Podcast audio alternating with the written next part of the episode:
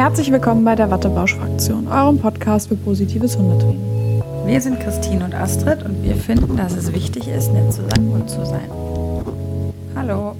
Hallo. Da ich habe ein kleines Problem mit meinem Mikro hier. Also wenn es zwischendurch mal knarzt und knirzt. so. Worum geht's heute in unserer Folge?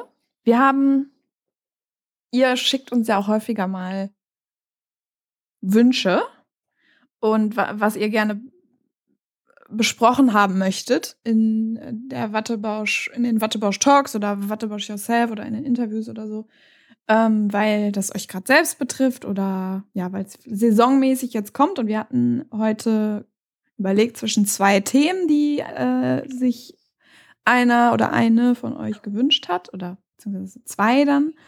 Ähm, und wir haben uns entschieden, dass wir das Thema der Hund verfolgt uns in der Wohnung die ganze Zeit und ähm, wir haben das Gefühl, der kontrolliert uns. Also diesen Kontrollwahn, der, wie das so allgemein ganz unschön immer genannt wird.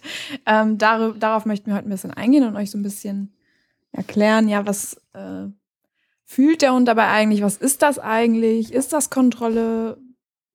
Wenn ja, ist das schlimm? Dass das Kontrolle ist? Oder wenn nein, warum, was ist es dann? Ja, genau darauf wollen wir eingehen. Ich weiß nicht, wollen wir noch sprechen, was das zweite Thema war, oder überraschen wir die Leute einfach? Wir überraschen oder? Machen wir nachher. Mal, ne? Genau. Dar dazu wollten wir nämlich noch etwas recherchieren zum anderen Thema, bevor wir euch da was zu sagen. Genau. genau. Ja, Kontrollwahn ist ja so ein Etikett irgendwie, ne? Also so, mhm. boah, oder auch der kontrolliert mich, der, ich, das ist ja immer so ein bisschen, ich sag jetzt einfach mal so ein bisschen negativ behaftet. Also ist ja so, mein Hund kontrolliert mich, ne? Das ist ja auch, ist man auch schnell so in diesem Dominanzthema drin, ne? Darf der das mich kontrollieren und so, ne? Also ähm, und umgekehrt ist es aber, ob es jetzt Kontrollwahn ist oder was es auch immer ist. Ich habe auch einige Kunden, die mit solchen Themen, also der Hund läuft die ganze Zeit hinterher und kann auch schlecht alleine bleiben und so. Ähm, das macht auch unglaublich psychisch was mit dir, ne? Wenn dein Hund die ganze Zeit hinter dir herrennt, du kannst nicht zur Toilette gehen, hast dann so ein Schatten, der immer da sitzt und guckt, was tut sie gerade oder er. Ne? Und ähm, das ist schon auch belastend für die Leute. Ne? Und deswegen haben wir uns gedacht, ja, wir sprechen heute einfach mal drüber. Also nicht im Sinne von euch eine Trainingsanleitung zu geben, sondern eben ist das Kontrollwahn und ja, vielleicht kann man das ein bisschen relativieren und auch ein bisschen wieder die Empathie für die Hundeseite öffnen sozusagen und ähm, ja ein bisschen den Druck rausnehmen erstmal. Ne? Aber ändert natürlich immer am Strich, unterm Strich nichts daran, wenn so ein Verhalten auftritt und das auch alle Seiten belastet, dass ihr mit einem Trainer Kontakt aufnehmen solltet und das trainieren solltet. Ne? Genau. Wir geben euch dann auch noch mal so einen Blogartikel an die Hand, wo auch schon einiges steht an Tipps drin. Wir wollten jetzt keine Wattebausch Yourself Folge draus machen, sondern eher halt den Schritt vorher, wie Astrid gerade schon gesagt hat, genau. Vielleicht macht das Sinn, erstmal über das Wort Kontrolle zu sprechen. Das hast du ja schon gerade gesagt. Das hat so einen negativen Touch, ne? Weil wir das so vermenschlicht im Kopf dann assoziieren mit ganz typisch in einer Beziehung, ja. Das, das ist ja immer so. Handykontrolle. Ja, genau. Das ist dieses klassische Bild. Die Frau kontrolliert den Mann, die will immer wissen, wo der ist. Ne? Die fragt immer, wo bist du, was machst du äh, und so weiter. Was ja eigentlich völliger Quatsch ist, dass das jetzt nur Weib von weiblicher Seite ist oder nur von männlicher Seite. Das ist ja alles irgendwie auch nur ausgedacht. Aber, ähm, und das hat der Grund dafür ist ja häufig dann irgendwelche schlechten Erfahrungen in der Vergangenheit oder schlechte Kommunikation zwischen den Partnern. Und ähm, daher haben wir ein negatives Bild von dem Wort Kontrolle. Ähm, unsere Hunde sind aber ja keine Menschen. Weiß ich, willst du weitermachen? Ich will jetzt auch nicht die Ich, ich habe gar keine, also hast du eine Google-Definition oder so von Kontrolle? Nein. Mal nachgeschlagen? Also ansonsten. Aber kann ich ja gerade mal machen. Du kannst ruhig erzählen. Weiter, ja. Versuche ich mir gerade so eine Definition irgendwie herzuleiten. Also dauernde Überwachung, Aufsicht, der jemand etwas untersteht, Überprüfung, der jemand etwas unterzogen wird. Kontrolle ist Überwachung oder Prüfung oder Überprüfung eines Sachverhalts oder einer Person und somit ein Mittel zur Herrschaft oder Gewalt über jemanden oder etwas. Da ist ja schon extrem viel ja. Wertung drin. Wow. Ja, ne? ja. Eine andere herrschafts- und gewaltfreie Definition von Kontrolle findet sich beispielsweise im betriebswirtschaftlichen Controlling oder in der handlungspsychologischen Kontrolle, sie unten eines Individuums über sein eigenes Leben. Und von der Kontrolle reden wir eigentlich, von dem letzten. in der handlungspsychologischen Kontrolle eines Individuums über sein eigenes Leben. Ähm, das ist ja eigentlich die Kontrolle, die wir jetzt behandeln, weil Controlling logischerweise nicht, ja. Und es geht hier auch nicht. Und das Problem ist, im Dominanztraining wird ja dann eher der, die, der, die Kontrolle, die ich als erstes vorgelesen habe, also die, wo es um Herrschafts- und Gewalt und äh, über jemanden oder etwas, das ist das, was wir oft im Hundekontext hören, dass das der Grund ist für Kontrolle. Aber eigentlich geht es ja nicht darum, dass der Hund das Bedürfnis hat, über uns zu herrschen, genau. ähm, sondern es geht darum, dass er einen Sicherheitsverlust, hat, über die wir genau, sprechen. Genau. genau. Ja. Er einen Sicherheitsverlust erleidet, was zu Kontrollverlust führt. So. Ja. Also das erstmal so ganz, ja, fast äh, juristisch aufgearbeitet. Mit, äh, genau, und jetzt kommen wir quasi in die Subsumption, wie in der Justanz rede. Aber ähm, ja, also das Ding ist ja, wir sprechen ja immer auch im Hundetraining von Bindung. Ne? Auch das machen ja auch viele dominante Trainer sehr gerne. Aber auch wir sprechen ja auch von Bindung oder wie kann ich die Bindung? Das ist ja auch was, was Kunden immer fragen: Wie kann ich denn die Bindung aufbauen zu meinem Hund oder verbessern oder so. Ne? Und Bindung ist ja so eine Sache, die halt immer so zwei Seiten hat. Ne? Also auch im Menschlichen, also zwischen Mensch und Hund oder zwischen Mensch und Mensch, ist das total schön, wenn ich Bindungen eingehe, weil dann es gibt mir ein gutes Gefühl, ich bin gerne bei der Person, an die ich mich gebunden habe. Ähm, aber wenn diese Person nicht da ist, kann es mir auch schlecht gehen. Und das ist halt so ein bisschen die Kehrseite der Medaille. Ich will halt bei meinem Bindungspartner sein. Und erstmal vorweggenommen, grundsätzlich ist erstmal kein Hund gerne alleine. Also ja, ist so. Ist unlogisch. Ja? Ist einfach genau. unlogisch, nicht bei der Gruppe zu sein. Genau. Und ja. ähm, es gibt aber natürlich Strategien, die sie lernen können, um damit umzugehen, alleine zu sein, weg vom Bindungspartner. Aber bei uns ist es ja so, also stellt euch mal vor, euer Bindungspartner, also Lebenspartner zum Beispiel, ist jetzt weg, den ganzen Tag, arbeitet länger als gedacht oder so und ihr habt eine Vermissung, ja. So. Was machen wir dann? Dann greifen wir zu WhatsApp, hey, wie lange machst du noch? Oder rufen an, wie geht's dir? Was machst du? Wann kommst du wieder? Ja, also ich verschaffe mir eine gewisse Sicherheit, zu wissen, kommt er, wann kommt er, ja. Und ähm, unsere Hunde können das halt nicht. Ne? Also da, es fehlt ja schon die Erklärung, wo wir hingehen, was wir tun. Das können wir denen ja nicht erklären. Und die können auch nicht, wenn sie plötzlich Verlangen nach Bindung haben, sagen, hey, okay, cool, ich nehme mal das Handy und ruf gerade mal an und frag, hey, wann kommst denn du? Ah ja, cool, dann lege ich mich noch mal hin und schlaf noch eine Runde. Du kommst ja, weiß ich. Ne? Ja. ja. Ähm, also und dann ist es ja vielleicht auch noch so, dass wir nicht immer zur gleichen Zeit hundertprozentig kommen, sondern dann auch uns verspäten, weil wir noch einkaufen gehen oder oder, was die Sache dann ja auch noch schwieriger macht. Also das ist erstmal dieses Ding mit der Bindung. Ne? Ähm, die finde ich auch ganz eng mit diesem Thema Kontroll in Anführungszeichen ne, waren, so zusammenhängt.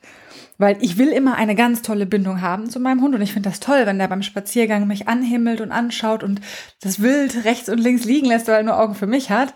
Aber das hat halt, wie gesagt, auch die Seite, wenn ich einen Hund habe, der so eine Bindung zu mir hat, ja, dann möchte der bei mir sein. Ne? Also genau. vielleicht noch mehr ja. als ein Hund, der auch ein bisschen ja autonom unterwegs ist und sagt, hey, pass mal auf, den Fuchsbau da hinten, den kann ich auch alleine untersuchen, ja.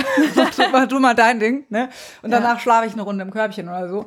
Ähm, ne, das ist sicherlich auch ein bisschen Typfrage, aber das ist halt so, ne? Bindung ja, genau. erstmal. Ja, und ähm, es ist, es, und wenn so eine starke Bindung da ist, was super für uns ist und sich gut anfühlt in Situationen, in, der in denen wir es gebrauchen können, ja, und wir uns dann aber ärgern in Situationen wie zum Beispiel dem Alleinbleiben, wo wir es nicht so gut gebrauchen können, ähm, dann ist das natürlich irgendwie unfair auch, ne, äh, dem, von dem Hund zu verlangen, ja, dass in den Situationen, wo es uns dann passt, ähm, dass da dann nicht die Bindung gebraucht wird, aber äh, in Situationen, wo es uns passt, dann eben super tolle Bindung sein soll, wie in Hundebegegnung oder Rückruf oder was weiß ich. Genau, das heißt, da so ein bisschen Empathie für den Hund und Kontrolle. Das Bedürfnis nach Kontrolle ist ja erstmal nichts anderes als der Verlust von Sicherheit. Ja, also wie genau wie du das gesagt hast, ich weiß ja, mein Partner ist heute jetzt arbeiten und danach hat, dann schreibt er mir vielleicht noch, ich gehe danach noch einkaufen, nicht, dass du dich wunderst, ich komme eine halbe Stunde zu spät. Ähm, das ist ja, das gibt uns ja Sicherheit. Und wie du schon gesagt hast, das, hat, das bekommt der Hund ja nicht. Dementsprechend hat er einen Sicherheitsverlust. Und um das wettzumachen, weil er eben nicht auf Handy oder sowas zugreifen kann, greift er, wenn er, wenn wir ihm keine Strategie, Strategien geben, auf andere Strategien zurück. Und eine von diesen Strategien ist zum Beispiel, den Menschen im ganzen Haus zu verfolgen, immer wenn er aufsteht, weil er die Sorge da ist, gleich geht er aus der Tür raus. Ne? Und also so nach dem Motto, wenn ich dem aus den Augen lasse, genau. verschwindet der gleich. Es gibt ja. ja. auch Leute, die einfach gehen ohne Ankündigung, so nach dem Motto, mach keinen bei her drum. Wird ja auch viel empfohlen. Ne? Ja, das heißt, ja. der Hund ist dann plötzlich irgendwo beschäftigt, guckt hoch und ist es niemand mehr im Haus. Also ich meine, stellt euch das mal vor, so. Also ich finde immer so, die, ich weiß nicht, ob wir das schon mal gebracht haben, aber du sitzt irgendwo, bist eingeladen, ja, isst mit deinem Partner am Tisch und der steht plötzlich mittendrin auf und geht. Dann denkst du, gut, der geht zur Toilette oder so. Ja. Und eine halbe Stunde, Stunde und der kommt einfach nicht wieder. Ja. ja. Und irgendwann denkst du so, hä? Was, was passiert? Wieso sitze ich hier alleine? Was ist passiert? Ja. Ja. Und wir, wir können wieder zum Handy greifen und sagen, ja, ich bin schon nach Hause gegangen, ich fand's langweilig, ja? Jetzt mal als Beispiel. ja, ja. Da wärst du mindestens mal irritiert, ne? Ja. Aber so, so ähm, und unseren Hunden verlangen wir das dann. Also so nach dem Motto, der ist abgelenkt oder keine Ahnung und dann einfach mal rausgehen. Also wir kommen auch gleich noch zu Sachen, die wir überhaupt gar nicht machen würden und so, aber das geht jetzt natürlich auch ineinander über. Aber ähm, ja, das ist natürlich totaler Kontrollverlust ne? und führt okay. natürlich dazu, dass der Hund dann sagt, Alter, den lasse ich nicht aus dem, aus dem Auge, weil dann ist ja plötzlich, der löst sich ja in Luft auf und ich kann das überhaupt nicht, nicht beeinflussen und nicht kommen sehen. Ne? Ja, genau. Das kann natürlich auch dazu führen, wenn man jedes Mal eine Schleckmatte gibt, wenn man geht, dass der Hund dann, wenn er eine Schleckmatte hat, zum Beispiel die dann mitschleppt, immer wenn man aufsteht, ja, oder ja. wenn ähm, weil das wird dann, dann, dann, zu der Ankündigung, zu dieser. Ja, oder halt hin und her, genau. Das wird ja. dann zu der Ankündigung, ne? Oder man kennt das ja auch, wenn man den, die einen Schuh anzieht oder die eine Jacke oder die den Schlüssel irgendwie rausholt oder so, dass die dann, auch, dass das auch passiert, dass der Hund dann plötzlich angerannt kommt und so nach dem Motto, ne, äh, gehst du jetzt, ne? Das heißt also, versucht ein bisschen, wenn ihr von Kontrolle, natürlich ist das irgendwo, dieses Hinterherlaufen, eine Form der Kontrolle, aber eben nicht so, wie wir das als Menschen kennen, weil der Hund uns beherrschen will, sondern weil der Hund einen Sicherheitsverlust erleidet und eben ähm, die Kontrolle über sein Leben verloren hat, dann in dem Moment, wenn er nicht weiß, was passiert. Ja, also die Kontrolle über seine Sicherheit, über sein Wohlergehen verliert. Und, und jeder kennt ja auch nicht. diesen Spruch, so für den Hund bist du das Universum. Und das ist ja auch so. Ne? Ja. Also wir bestimmen, wann der Hund frisst, wann er rauskommt, wann er spielt, was er macht. Und sie interagieren den ganzen Tag mit uns, warten auf uns, ja. Also es ist ja noch mal krasser als in diesem Beziehungsvergleich, den wir stellen, weil wir ja auch noch ein individuelles Leben haben. Wir können uns selber was Leckeres kochen, wenn der Partner nicht da ist. Wir können Fernsehen gucken. Ja, ja wir können uns ablenken, ein Buch machen, das äh, Buch lesen, das kann ja alles der Hund nicht. Ne? Ähm, ich wollte noch ein so ein Beispiel zu diesem Thema, jetzt was wir gerade hier mit diesem Kontrollverlust, ich lasse den nicht aus der Sicht, aus meiner Kindheit tatsächlich, wird jetzt ein bisschen persönlich, aber es ist schon ganz lange her. Ähm, als ich sechs war, glaube ich, ist meine Oma gestorben. Ne? Und ähm, das war vom Begreifen her total krass für mich, dass die einfach nicht mehr da war. Mhm. Und ähm, das hat bei mir, oder fünf oder sechs, frag mich nicht, ähm, das hat bei mir dazu geführt, dass ich meine Mutter nicht mehr aus den Augen gelassen habe, weil ich dachte, okay, also ich habe das irgendwie nicht mit, also jetzt mal mein erwachsenes Denken dazu, ja, also ich habe das irgendwie nicht mitbekommen, dass plötzlich meine Oma verstorben oder weg ist. Mhm. Also wenn ich meine Mutter nicht aus den Augen lasse, kann das, kann das mit meiner Mutter nicht passieren oder umgekehrt könnte es passieren, wenn ich sie aus den Augen lasse. Ne? Ja. Und das war ein Dreivierteljahr oder Jahr richtig, richtig heftig. Also nichts, nicht zur Toilette, nichts in dem Alter schon, wo du ja eigentlich auch schon ne, fast in die Schule gehst und so, ja, also wo ja. alles, ne? Ähm, und deswegen, das, das kann ja unterschiedliche Auslöser haben, aber das ist ja, wie gesagt, bei unseren Hunden dann auch so. Und ähm, nur die Lösung des Problems war dann, wir waren übrigens, will ich euch jetzt auch nicht vorenthalten, in Bayern ähm, zum Urlaub mit Pferden. Und da hatte jeder so ein Pflegepony und dann sagte meine Mutter, komm, wir gehen einkaufen. Und da sagte ich dann, äh, nee, geh ruhig, ich bleib hier. Meine Mutter so, hä? Ne? Äh, bist du sicher? Ne? Ja, ja, also Tiere, ne? War, ja, okay. war dann der Schlüssel Ach, irgendwie, ne? Und ja, da war dann der Knoten wiederum geplatzt plötzlich, ne? Ja. Ähm, aber ja, war für alle wohl auch schon ganz schön belastend damals. Ich habe da gar nicht so aktive Erinnerungen dran, aber meine Eltern erzählen das natürlich. Nur das passt jetzt, finde ich, so ein bisschen vom Beispiel her, ja, weil du diesen Kontrollverlust halt hast, hier in Bezug auf ja. Tod, ja, aber der Hund hat ja, wie gesagt, wir können dem Hund ja auch nicht erklären, wir sind nur arbeiten, hey, wir kommen wieder, ne, keine Sorge. Ja. Ähm, Genau, oder du hattest vorhin auch so ein schönes Beispiel gebracht mit dem Film. Ne? Genau, ja, da kann ich ja vielleicht gerade ja. nochmal erklären. Genau, also das ist ja für uns auch absolut normal, wenn ich jetzt mit meinem Partner auf der Couch sitze, wir uns verabredet haben für einen Filmabend. Ja, wir gucken gerade, weiß ich nicht, Herr der Ringe, sind mittendrin. Frodo ist gerade dabei, den scheiß Ring da irgendwie zu Mordor zu bringen. Ja, und ähm, plötzlich steht der auf, ohne was zu sagen und geht raus. Ne? Also genauso wie eben mit dem Essen, was du gesagt hast oder so. Dann ist ja erstmal die natürliche Reaktion, weil du denkst, okay, hä, wir gucken doch jetzt den Film, dass du fragst, wo gehst du denn, wo gehst du hin? Ne? Also gar nicht um denjenigen zu kontrollieren, sondern denkst erst so, hä? Also wenn jemand plötzlich aufsteht und einfach geht, dann bist du erstmal so, hä, wo gehst du hin? Und dann sagt dein Partner, ey, ich wollte nur gerade auf Toilette gehen oder irgendwie so. Und dann bist du so, ah ja, sorry. weißt du, weil du halt so in deinem Filmeabend drin warst, dass du erst nicht begreifen kannst, wieso das jetzt plötzlich unterbrochen wird. Ne? Und wenn wir Menschen ja schon so natürlich. Sorry, wolltest du dazu noch was ja, sagen? Nee, nee, nee, einfach nur so. Oder man kennt ja vielleicht auch dieses, hi, was machst du? Weißt du? Ja, also genau. anrufen, ja. hi, was machst du? Das ist ja, ja, also natürlich, das ist auch eine Form von Kontrolle, wenn du so willst. Was machst du jetzt gerade? Ne? Ja. Aber irgendwie. Es ist nicht böse. Nein, irgendwie. es ist, ne, keine Ahnung. Es ist so ein bisschen natürlich in Beziehungen, dass man dann halt auch mal so nachfragt, ne? Ja, und das ist auch einfach, es ist ja auch eine gewisse Art von ja, Neugierde im positivsten Sinne, weil genau, du auch natürlich Teilhabe, bist, was dein ne? Partner, ne? genau, was dein Partner macht, so, ne? Ja. Ähm, genau. Aber natürlich kann das auch ex in extreme Sachen um übergehen, ne? Dass man dann ja. halt wirklich, das ist natürlich dann auch, was ist dann dann äh, unschön wird und den Partner einschränkt oder so. So soll das natürlich ja, nicht sein. Und es, es hat vielleicht, du wolltest gerade noch einen Gedanken zu Ende bringen, bevor. Habe ich vergessen, aber ist nicht schlimm. Okay. Weil es kann ja, genau wie du sagst, auch extreme Formen annehmen. Also auf beiden Seiten. Also zum Beispiel dieses Gefühl, vielleicht nicht so geliebt zu werden, wie man den anderen liebt. Ich könnte mir vorstellen, dass das auch Hunde fühlen können. Ja, es ist mhm. jetzt mal so eine Vermutung, so eine vermenschlichte, ja, aber so dieses, kennt ihr das, dieses Gefühl, ne, um die Gunst eines anderen so zu buhlen, wie der es vielleicht nicht so ungefähr wiedergibt. Und man neigt dann, oder Menschen und vielleicht auch Tiere neigen dazu, es recht zu machen, es noch mehr, also noch mehr zu buhlen und noch mehr Nähe einzufordern und zu klammern teilweise. Ne? Also man kennt das ja in verschiedenen Beziehungskonstellationen. Keine Ahnung, man wird betrogen und ähm, statt zu gehen, klammert man noch mehr oder ja. man wird weggestoßen und man klammert. Also das, vielleicht kennt das der ein oder andere von euch. Und ähm, das das ist eigentlich irgendwie ja nicht gesund unbedingt für einen selber, aber es ist so eine Form von dieser, dieser Sicherheitskontrollverlust. Du weißt, der geht dir von der Fahne, sag ich mal. Das ist so, ja. ne, so ein Gefühl.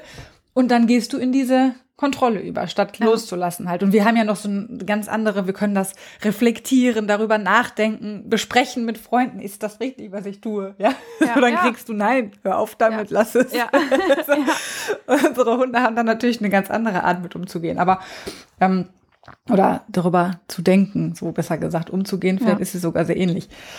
Aber ähm, ja, ich glaube, man kann das schon auch viel auf Beziehungen ummünzen, gerade wegen dieser Bin an, anwenden, genau wegen dieser Beziehungs, äh, wegen dieser Bindungsthematik auch. Und diesem ja, und Kontrollverlust und so, ja. Ja, ja, und es ist ja auch dann so in so einer Beziehung, wo der eine Partner vielleicht zu sehr klammert, wo es dann wirklich toxisch in Anführungszeichen ja. dann wird und der andere Partner sich eingeschränkt fühlt durch dieses Klammern. Auch da muss man ja Strategien entwickeln, wie das besser werden kann, weil man kann es ja nicht so lassen. Es gibt auch Beziehungen, wo das so gelassen wird und dann irgendwann reicht's einem und ja. der verschwindet dann. Ne? Aber wenn es eine Beziehung ist, wo auch kommuniziert wird, wird ja wahrscheinlich der eine Partner irgendwann mal sagen, du, das schränkt mich ein.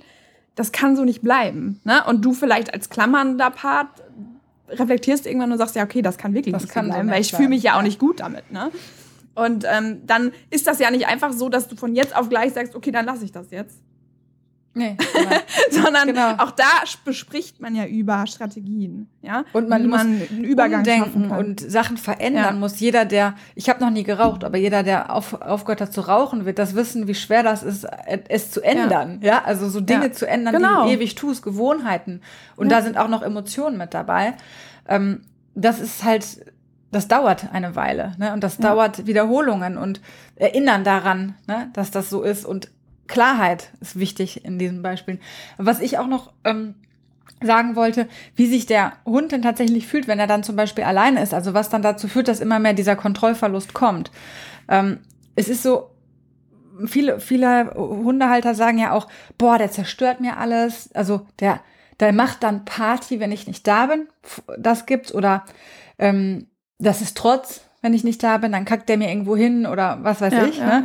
ja. Ähm, oder jault die Nachbarschaft, also zusammen. Das ist ja oft so dieses negativ belegte, dass der Hund so, so, jetzt ist der weg. Mir ist mir Heimzahlen. Genau, Heimzahlen, ne? Und ey, Leute, wisst ihr, was das für ein Stress ist, wenn du eigentlich 17 Stunden am Tag schläfst und dann acht Stunden am Tag während der Abwesenheit damit beschäftigt bist, die Bude zu zerlegen oder zu weinen? Ne? Ja. Ähm, also jeder, der schon mal so richtig geweint hat, weiß doch auch, wie anstrengend sowas ist. Das macht man doch nicht, um es jemandem heimzuzahlen, ne? sondern weil ich mich so fühle.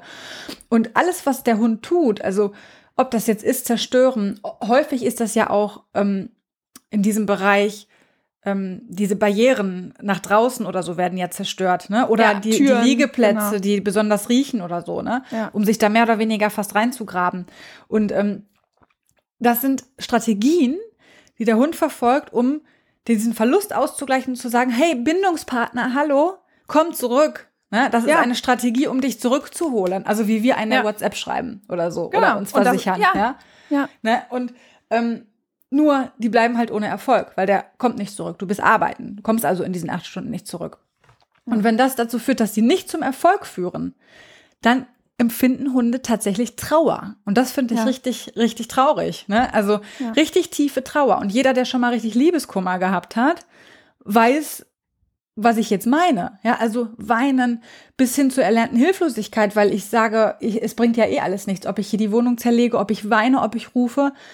Er, sie kommt nicht zurück. Ne? Ja, ich kann mein, und ich kann meine Situation eigenständig nicht verbessern. verbessern, Und das ist genau. ein unheimlicher Stress, den man hat. Ja. Ne? Man, und wir Menschen im Liebeskummer, der Partner ist nicht mehr da. Ich, das ist ja dann auch so, dass man logischerweise dann sagt, okay, es macht keinen Sinn, noch Kontakt aufzubauen, weil das ist nun mal vorbei und ich muss jetzt da durch, durch diesen Liebeskummer, aber das kann der Hund ja nicht fühlen. Und er Der hat ja, auch sagen, keine ja, okay. Freundin, mit der er sich hinsetzen kann, Nachos essen kann und mal über die Situation Genau. reden kann, sich aufbauen Ja. Worte. Also jetzt mal wirklich ganz vermenschlicht die ganze Geschichte, ne?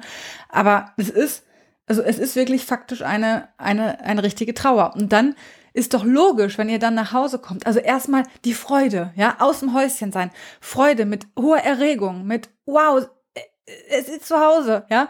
Und dann, Anspringen, genau, und dann kommt dieses, dann wird der Hund erstmal ignoriert. Ne? Ja.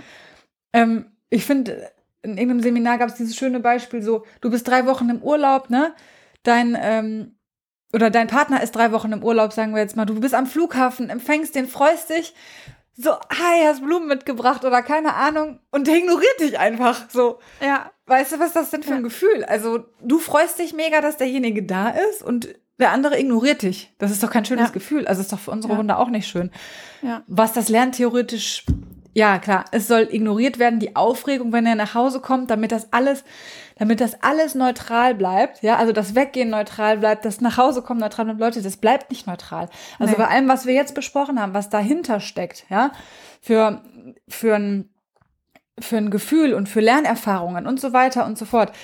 Das ist nicht, ihr geht nicht rein, ignoriert den Hund und dann ist es alles neutral. Also, nee.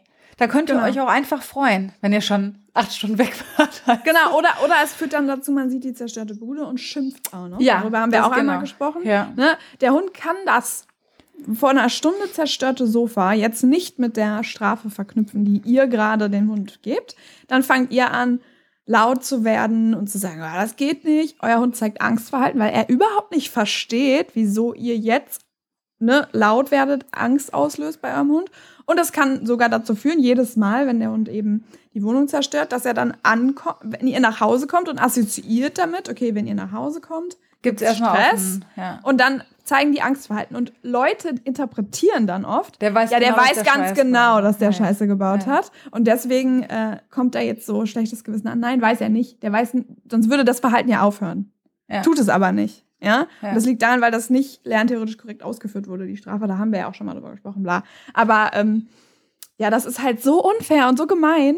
Ja. Ähm, und es tut mir so leid, weil jeder, der schon mal jemanden nicht, also we- weißt du, du hörst irgendwie, keine Ahnung, eine Sprachnachricht. Boah, mir geht's voll scheiße. So eine Freundin, die hat so einen richtig depressiven Schub und schickt dir eine 10 Sekunden Sprachnachricht, wo sie einfach richtig scheiße geht, wo sie heult und du machst dir Sorgen. Du rufst deine Freundin an und du kannst sie nicht erreichen. Du rufst nochmal an, du kannst sie nicht erreichen. Du hörst einen Tag nichts von ihr oder stundenlang nichts von ihr. Und dann rufst du nochmal an und du kannst sie wieder nicht erreichen. Nirgendwo, auf keinen Kanälen und du denkst dir nur so, scheiße, irgendwas passi ist passiert. Und das ist ein Stress, den du hast. Und wenn du das jeden Tag acht Stunden hast, boah, Horror. Es gibt so viele Hunde, die permanenten Stress haben zu Hause. Und ja, dieses Verfolgen in der Wohnung ist tatsächlich ein starker Indikator dafür, dass euer Hund auch Stress hat, hat wenn ihr nicht da seid. Also auf ja. jeden Fall, da seid ihr auf jeden Fall auf dem richtigen Dampfer. Und ähm, da müsst ihr unbedingt was tun für alle. Weil dass das belastend ist, wenn du nach Hause kommst und deine Möbel also es fehlt einem ja auch manchmal die Empathie. Ne? Wir haben ja auch schon mal so drüber gesprochen. Man hat ja, jeder hat ja auch so sein Verhaltensproblem mit seinem eigenen Hund. Und manchmal hat man gegenseitig seinen Hund für dich und du für deinen Hund. Da ist einfach nicht mehr viel Empathie da in manchen Situationen. Ja. Weil ja. du denkst, Mann, ey, ich kann nicht mehr, ne? Es muss ja. doch jetzt besser werden, ne? Ähm, aber es ist halt total unfair, es nicht zu trainieren und einfach, äh, ja, irgendwie auf irgendeine so Dominanzgeschichte zu schieben. Ähm, Vielleicht können wir ja dann ja direkt auf die Strategien zugreifen, die wir, von denen wir abraten würden. Ja. Ähm, also ich denke, das habt ihr aus unserem Reden jetzt schon rausgehört, einfach gehen ohne Ankündigung, ohne dass der Hund irgendwelche alternativen Strategien bekommt äh, und dann hoffen, dass es schon besser wird. Ja, also einfach quasi aushalten, dass der Hund jetzt Stress hat und äh, erst wieder reingehen, wenn der Hund sich beruhigt hat, ist bitte macht das nicht. Ja. Weil der Hund es hört nicht auf, weil er jetzt entspannt ist, sondern der hört auf, weil er aufgibt. Genau. Und viele Hunde, die wirklich richtig Stress haben, die hören gar nicht auf. Es wird ja auch so geraten, dieses, geh mal eine Sekunde raus, geh rein, nimm den Schlüssel, nimm die Jacke, nimm, ja, ähm, das desensibilisiert vielleicht für den Moment diese eine Situation des Rausgehens, weil der Hund denkt, okay, die macht das 840 Mal am Tag, die geht anscheinend nicht. Es nimmt aber auch wieder Sicherheit, ja. Also es war ja wenigstens ein Stück weit Sicherheit, okay, sie nimmt den Schlüssel, sie geht dann, oder er. Ja. Ähm, jetzt ist so, wann geht sie, wann nicht? Also jetzt weiß der Hund überhaupt nicht mehr, was los ist. Das ist ja fast noch doppelt schwierig. Und es ändert ja nichts daran, wie der Hund sich fühlt, wenn ihr nicht da seid. Also die ja, Situation rein, raus, rein, raus, äh, mal eine Minute ins Auto setzen. Also wenn man trainiert hat, richtig gut, dann macht es natürlich Sinn, nicht direkt fünf Stunden wegzubleiben. Ne? Aber dafür ja. müssen, müssen viele Schritte vorher gemacht werden. Wenn ich einen Hund habe, der mich verfolgt zu Hause, dann muss ich ja erstmal dafür sorgen, dass der auch entspannt ist, wenn ich mal den Raum verlasse. Genau. Ähm, bevor ich sage, jetzt fahre ich mal drei Stunden shoppen. Ja, oder acht genau, Stunden da, arbeiten oder so. Ja. Und da ist es eigentlich, wo man startet. Ne, man startet, also man geht nicht aus diesem Haus und lässt den Hund alleine, bevor der nicht aushalten kann, dass ich den Raum verlasse. Genau. Und man startet noch weiter vorher, dass der Hund ja. zum Beispiel ohne Körperkontakt liegen kann irgendwo. Genau. Ja, gibt's auch. So, ne? Also da gibt's ja ganz kleinschrittige Varianten oder Ausprägungen auch von Hunden. Und da sind ganz viele Trainer richtig fit und man, also präventiv kann man richtig gut was machen gegen Trennungsstress, aber tatsächlich kann man auch Trennungsstress bearbeiten. Ähm, wirklich, wendet euch an einen Trainer. Was wir euch schon mal sagen können, ist, dass ihr den Hund am Anfang nicht alleine lassen könnt, wenn ihr so ein Training ja. angeht. Ähm, das heißt, ihr müsst irgendwie eine Betreuung finden, weil ihr kommt im Training nicht voran, wenn der Hund ja jeden zweiten Tag wieder in diesen Stress verfällt. Also ihr könnt nicht ja. auf der einen Seite trainieren und auf der anderen Seite erlebt er täglich diesen Stress. Das geht ja, nicht. Auch, ja, auch nicht mal kurz zum Rewe schnell. Genau. Auch nicht genau. kurz zum Sport oder dann doch noch mal irgendwie einkaufen und so. Nee. Es auch der Übergang ne, zwischen Betreuung und ich komme nach Hause. Beispielsweise habe ich das oft, ja, der, der, Hundesitter muss schon los, ich will aber dann noch schnell einkaufen. Ach, die zwei Minuten schafft er schon. Nee, nee. Ja. Na, auch das darf alles nicht passieren. genau, wenn ihr einen Hund habt, der Stress und Angst hat, wenn ihr nicht da seid, dann müsst ihr das in der Anfangszeit wirklich unterlassen und wirklich euch an den Trainingsplan halten. Und das ist, das ist total stressig, aber das kann auch dieser Entschluss zu sagen, okay, dann suche ich mir eine Betreuung kann euch ja auch eine gewisse Freiheit verschaffen, dass ihr sagt, okay, jetzt habe ja. ich in diesem Trainingsplan auch eine Betreuung und ich kann auch mal essen gehen, weil der kommt dann vielleicht abends mal oder ich habe eine Mutter oder was weiß ich, eine Freundin, ja. wo der Hund hin kann, wo der sich auch gut fühlt. Ähm, natürlich ist es immer mit so einem weinenden Auge, ja, weil manchmal haben ja solche Hunde dann auch noch oder wenn du hast ein richtiges Problem, wenn du einen Hund hast, der sich nur an einen Bindungspartner hängt. Ne, das gibt's ja. ja dann auch noch die Steigerung. Ja, ja. Ähm, aber auch da gibt es Möglichkeiten zu trainieren. Da sollte man sich wirklich äh, mal schlau machen, den richtigen Trainer suchen. Und wie gesagt, wenn der euch kommt mit, so, dann erstmal nicht, dann sagt ihr nichts, dann macht ihr kein großes Bar ihr geht einfach und dann immer rein, raus, rein, raus und dann äh, ähm, mal ein paar Minuten draußen bleiben, wieder rein. Und erst reinkommen, wenn der Hund sich beruhigt hat, da würde ich direkt das Weite suchen. Also. Ja. Und für diejenigen, die jetzt sagen, naja, früher war das aber auch nicht so. Da hat man den Hund einfach mal gerade in den Waschkeller gesperrt und hat er das schon irgendwann gelernt. Das Einzige, was er gelernt hat, ist aufzugeben. Ne? Also der mag ruhig sein und was vielleicht auch mit den Jahren dann auch irgendwann pennen, ja, weil er dann schon eine Form von Sicherheit erlangt hat, weil er irgendwann euren Tagesplan im Kopf hat, ne? oder äh, weil, weil, weiß ich nicht, die kommt meistens zu der Zeit nach Hause. Das kann schon sein, dass über die Jahre der Hund das dann lernt, aber ähm, grundsätzlich ist das meistens dann eben aufgeben, ne? also das ein augenscheinliches Ruhigsein. Es ist nicht, äh, es gibt natürlich auch Hunde, die sind da entspannter mit wenn ja, es ist manchmal Gruppe weg ist. Ne? ne? Ja, klar. Also, also es, gibt ja nicht jeder ja. Hund so krassen Trennungsstress. Manche Hunde nee. haben eigene. Also wir mussten das mit Emma nie üben. Die hat eine eigene Strategie. Ähm, die ist sehr gestresst ja manchmal von so Umweltreizen und dadurch begrüßt die das tatsächlich. Also dieses Klar, ihr wäre lieber, wenn ich mit auf der Couch liege, natürlich. Aber wir fragen sie ja teilweise auch, habe ich ja schon mal erzählt, willst du mit oder nicht? Und dann geht sie ins Körbchen und sagt, ne, ich schlafe jetzt hier lieber. Ne? Also ja. dann ist diese, diese Abwägung zwischen dann zum Beispiel Autofahren, was ja bei uns auch immer noch ein Thema ist und so, ne, dann eher das Zuhause bleiben halt. Ähm, die von, von meiner Mutter, die Hope, äh, hatte unglaublich, die hat alles auseinandergenommen. Meine Mutter ja. es hat gelitten, ein halbes Jahr. Ja. Und ähm, das Spannende ist, die kann alleine bleiben unter Laborbedingungen. Also hat in diesem Kontext, die hat ja eine Kamera, meine Mutter, die kontrolliert das immer und die schläft, ne? gewisse, eine gewisse Zeit irgendwann siehst du, dann guckt sie so häufiger und dann ist halt so ein Moment erreicht, wo du auch, also dann legt sie sich noch mal hin, guckt aber, wo du sagst, okay, jetzt ist auch, ne, jetzt muss dann auch der Bindungspartner wiederkommen. Aber ähm, die kann gut ein paar Stunden jetzt alleine bleiben, kriegt ein Halstuch um und die Tür wird geschlossen als, als Dauersignal für die Alleinezeit. Ne? Und damit kommt die gut klar. Das Halstuch haben wir jetzt halt eingeführt, weil die Tür war immer das Dauersignal, aber wenn du mal in ein Hotel gehst oder so, hast du ja nicht die gleichen Räumlichkeiten. Ne? Und jetzt äh, haben wir die Hoffnung, dass man vielleicht mit diesem Halstuch, wenn man diese neue Assoziation hinzulegt, das auch mal in einer Ferienwohnung oder so. Aber das klappt zum Beispiel aktuell nicht.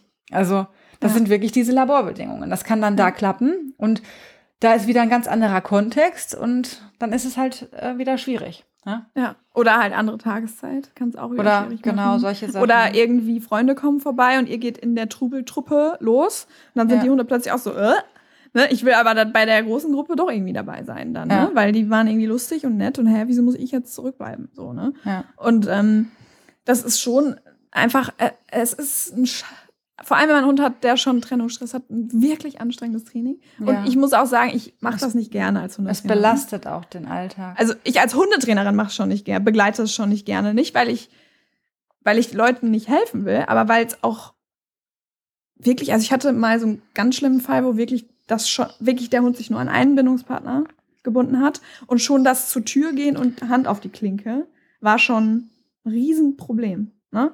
Und mhm. da habe ich auch irgendwann gesagt, das schaffe ich nicht also ich bin nicht weit genug für mich, dass ich das schaffe und dann habe ich die weitergeleitet. Ne? also einfach, einen ja. Fall hatte ich in der Form auch mit diesem Einbindungspartner, wo ich das habe ich dann weitergegeben an den Gerrit Stefan, weil der ist bei uns hier in der, der ist wirklich, der kommt aus Bochum, das ist hier direkt um die ja. Ecke und der ist wirklich eine Koryphäe auf dem Gebiet. Ähm, Trennungsstress auch. Der wurde auch schon im, im, Fernsehen dazu interviewt und so. Der hat sich netterweise dem, dem äh, Team angenommen. Die waren auch ganz toll.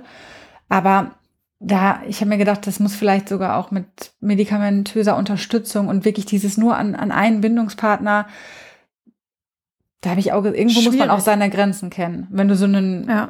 klassischen Trennungsstress hast, mit, wo du mit Sicherheitszone und ähm, alle Bindungspartner oder der Hund kann auch gut bei der Mutter bleiben oder so, solche Sachen sind dann schon nochmal eine andere Liga. Aber wenn du wirklich nur Hund hast, der sich so krass an einen Bindungspartner hängt, ähm, das ist schon, das ist schon schwierig. Aber es gibt Trainer, die auch wirklich dafür ganz speziell ja. unterwegs sind. Also ein Beispiel habe ich ja gerade genannt, ja. genau. Und die machen das fast tagtäglich und ähm, aber trotzdem ist das nicht leicht. Und das ist ein Thema, was alle voll äh, stresst. Also ich habe das bei meiner Mutter mitgekriegt und ich kann mir das sehr gut vorstellen, weil du bist vereinnahmt. Es gibt natürlich auch Hunde, die zum Beispiel gut im Auto bleiben können. Ne? Wenn sowas ist, ist, hilft das ja auch schon. Wenn man sagt, mein Hund kann wirklich gut im Auto bleiben, weil dann ist der irgendwie gefühlt immer mit dabei und da kommt er irgendwie besser klar ähm, ist das ja eine Variante, wenn es jetzt nicht gerade 30 Grad sind, zu sagen, hey, dann nehme ich den gerade mit zum Einkaufen und so. Aber auch da gucken, wenn der die ganze Zeit am Fenster steht und glotzt, ist der auch nicht entspannt. Ne? Also das ja. muss man sich wirklich dann auch genau angucken. Aber das gibt es. Es gibt Hunde, die dann so, mit sowas, also man muss da vielleicht so einen Weg finden. Ne? Aber das ist schon, also ich bin froh, dass wir das nicht haben zu Hause, ganz ehrlich. Ja. Ne? Und rein vom Prinzip her ist es wirklich so, man fängt eben da an, wo der Hund Probleme hat. Das heißt, wenn es die Türklinke ist oder eben halt allein schon, das, ne, wie du sagst, sitzen und der Hund liegt daneben, ohne direkt an einem dran kleben zu müssen, sich im Raum bewegen, während der Hund sich äh, beschäftigt alleine, dann aus dem Raum rausgehen und so. Das sind halt alles Schritte, die man davor macht. Grundsätzlich baut man eben alternative Strategien zu einem selbst auf. Das heißt, man baut sowas wie eine Sicherheitszone, Entspannungssignale und so weiter. Da gehen wir jetzt nicht super extrem drauf ein. Steht aber auch in dem Blogartikel nochmal. Baut man auf, damit der Hund eben, wenn er alleingelassen wird, Strategien hat, wo er weiß, ah, da geht's mir immer gut oder da ging es mir immer gut. Und genau. das Und die Macht der Ankündigung, was, sie, Ey, was, was euch ja häufig äh, gesagt wird, was ähm, gar nicht gemacht werden soll. Dieses Dauersignal zum Beispiel. Also ganz viele Trainer arbeiten ja, ich mache das auch gerne mit einem Halstuch oder auch mit einem Licht oder sowas, je nachdem, was auch der Kunde gerne hat. Oder der Relaxo Dog zum Beispiel könnte auch so eine Ankündigung sein. Ist im ersten Schritt vielleicht einfach nur die Ankündigung für, du hast jetzt alleine Zeit. Ich sitze auf der Couch und lese mein Buch, aber wir beide kümmern uns gar nicht umeinander. Ja? Und wenn der Hund das schon gelernt hat, okay, wenn ich dieses Halstuch drum habe, bin ich mit mir selber erstmal fein, ja, in einer ganz entspannten Atmosphäre, dann könnte der nächste, ohne dass jetzt ein Trainingsplan sein soll, das wäre sehr vereinfacht, ja, aber Ja. könnte dann der nächste Schritt sein, okay, ich ähm, setze mich in die Küche, während der Hund im Wohnzimmer chillt, weil er schon gelernt hat, jetzt ist gerade von mir nichts zu erwarten, ne? Das könnte dann eben sein, wenn man so typische, also für viele Hunde ist ja das Handy oder wenn, wenn man Homeoffice am Laptop macht, dass man solche Dinge damit verknüpft, die sowieso schon so Genau. ein bisschen, ne? Ähm, Ja. für den Hund sagen, ach ja, stimmt, jetzt ist er wieder mit seinem Kram beschäftigt, ne? Ähm, und dann, dann ist es oft, wenn du das ganz kleinschrittig alles wirklich aufbaust, ähm, dann kann eine Tür geschlossen werden irgendwann, ja, und man ist in einem anderen Raum. Und dann ist das Rausgehen tatsächlich reine Formsache fast, weil der Hund dieses ich komme mit mir selber zurecht, ohne eine ständige Interaktion und ja, sie ist in einem anderen Raum, alles ist gut. Ähm, das muss natürlich auch weiter kleinschrittig aufgearbeitet werden, aber das ist dann fast eine reine Formsache, zu sagen, ich verlasse dann das Haus, weil der Hund ist entspannt, wenn er mit mir nicht interagiert und er weiß, okay, jetzt habe ich einfach meine Alleinezeit und ich habe das äh, schon vier, fünf Stunden gelernt, während die Person eigentlich eigentlich verfügbar ist. Ich kann folgen, ja, ich kann, es wird mir nicht alles, bei diesem Rausgehen ist ja das Krasse. Also mein Hund will verfolgen, also er will mich sehen, er will wissen, wo ich bin, er will Körperkontakt, ja, Interaktion. Das wird ja alles gleichzeitig genommen. Ich gehe einfach raus, bums, das sind ja 28 Trainingsschritte in einem. Ja. Ne, so, ja. Das ist, das ist total krass. Und so sage ich, okay, alle Türen sind auf, er, er kann folgen, er kann sehen, wo ich hingehe, aber es findet jetzt keine Interaktion statt. Ja, also kein böses Ignorieren oder so, aber ähm, eine Ankündigung dafür, dass wir jetzt beide unser Ding machen, zum Beispiel. Ne? Also das ist, man sieht ja, das ist ganz kleinschrittig und das ist auch immer ganz individuell, ne? Wie Christine schon gesagt hat, wo fängt es an, bei welchem Hund, welche, welche Themen hat der, aber ähm, das ist auch total spannend, die Fortschritte zu sehen und es ist, Leute, ihr könnt da wirklich was dran machen. Es gibt ein paar Regeln, die man beachten muss und holt euch einen guten Trainer und es wird euch Lebensqualität geben, euch allen, Ja. wenn ihr daran arbeitet. Es lohnt sich da Wochen zu investieren, ähm, Wochen, Monate vielleicht, aber ich meine, ihr habt hoffentlich ja noch einige Jahre mit eurem Hund und mal zu sagen, boah, wir gehen jetzt mal essen und der Hund kann einfach mal entspannt chillen, ja? Oder ich bin auf der Arbeit und ich muss mir nicht die ganze Zeit Gedanken machen, dass die Wohnung zerfetzt ist, meine, meinem Hund schlecht drauf ist und ich ja auch wieder mega agro bin, wenn ich nach Hause komme, weil alles Kacke ist. Also, das lohnt sich, lohnt sich, lohnt sich, weil man kann da was tun. Das ist so die Message, die wir euch mitgeben wollen, auf jeden Genau. Fall. Und die Empathie, ne? Also, Ja. euer Hund macht's nicht, um euch zu terrorisieren oder euch den Mittelfinger zu zeigen. Gott, wie anstrengend wäre das? Ja. Also das ist ja Masochismus. Sich selber, teilweise zerknabbern die sich ja selber die Pfoten. Also wenn die anderen Strategien nicht funktionieren, ja, dann geht's ja an Selbstverletzung teilweise auch, ne? Oder stereotypes Verhalten und sowas. Also warum sollte ein Hund aus welcher biologischen Funktion heraus das machen, um euch einen Mittelfinger zu zeigen? Also das macht keinen Sinn. ja. Ja, Vor allem, was ist dann das danach? Jetzt hat er euch einen Mittelfinger gezeigt und dann, was hat er denn davon? Ja. Außer, dass ihr schlecht Also Verhalten hat immer eine Funktion. Ja. so, das ist halt immer so das, äh, womit ich immer ganz gut fahre, auch mit dieser Gegenfrage. Ja, und dann? Dann hat er euch den Mittelfinger gezeigt und was dann? Was hat Ja. er jetzt davon? Ja. So, die Genugtuung oder was?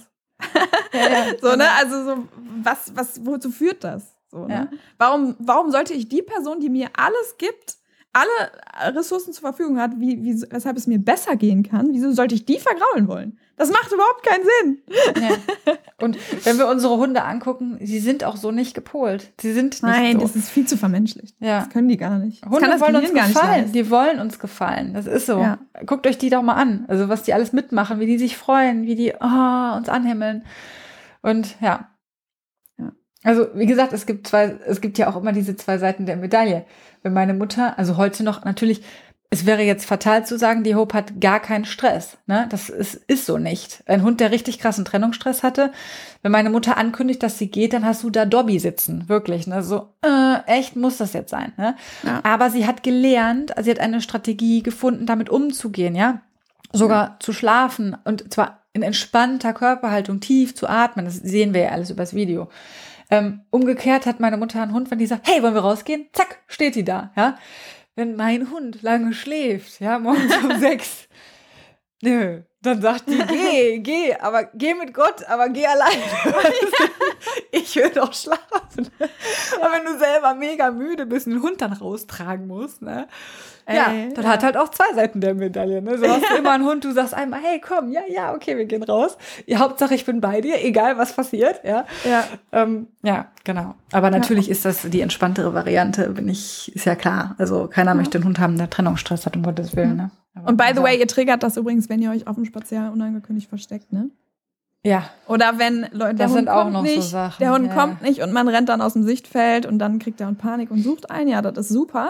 Aber für, für das ist super, ein super Gefühl, dass der Hund dann kommt und nach einem guckt und super toll. Aber das ist erstmal super stressig für einen Hund. Natürlich ist nie das Ziel, Stress zu vermeiden, weil es ist einfach nicht möglich. Es geht darum, mit Stress umgehen zu können.